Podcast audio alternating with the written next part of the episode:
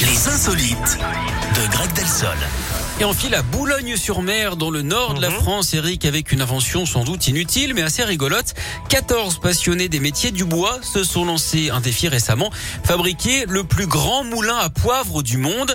Leur objectif, c'est d'entrer dans le Guinness des records. Ils se Ça sont sert à donnés quoi jusqu'en juin 2023 bah, à faire du poivre, Eric. hein. Oui, bah, Ils j'ai vont- compris.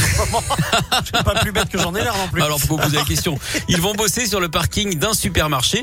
Comme on dit chez les charpentiers, hein, ils ont du pain sur la planche. Surtout que la machine va mesurer 6 mètres de haut. Elle pèsera plusieurs centaines de kilos. Le problème, c'est aussi le budget. hein. 100 000 euros au total. On peut dire que la note est salée.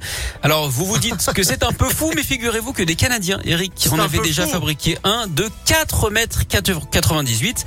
Le moulin à poivre de nos amis, lui, sera revendu à des associations caritatives une fois le record homologué. Il pourrait également, au passage, inventer un déo. hein. On a déjà le nom, le poivre et sel.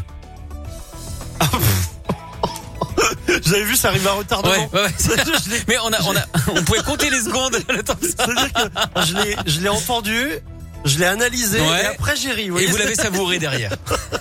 Vous êtes pas possible. Merci en tout cas, euh, Greg. Euh, je Merci souhaite à vous. Une bien belle journée. Vu que vous arrivez très très tôt le matin, bah, vous Oui. savez quoi Je vous rends votre liberté pour la pour la suite de la journée. Vous êtes admirable. Merci, Mais Eric. par contre, vous revenez demain. J'en reviens demain. Avec Et plaisir. demain très tôt, hein. Toujours. Bien avant moi, au moins euh, 12-13 heures avant. Ah bah, moi. si j'arrive en même temps que vous, je suis en retard. hein. Clairement.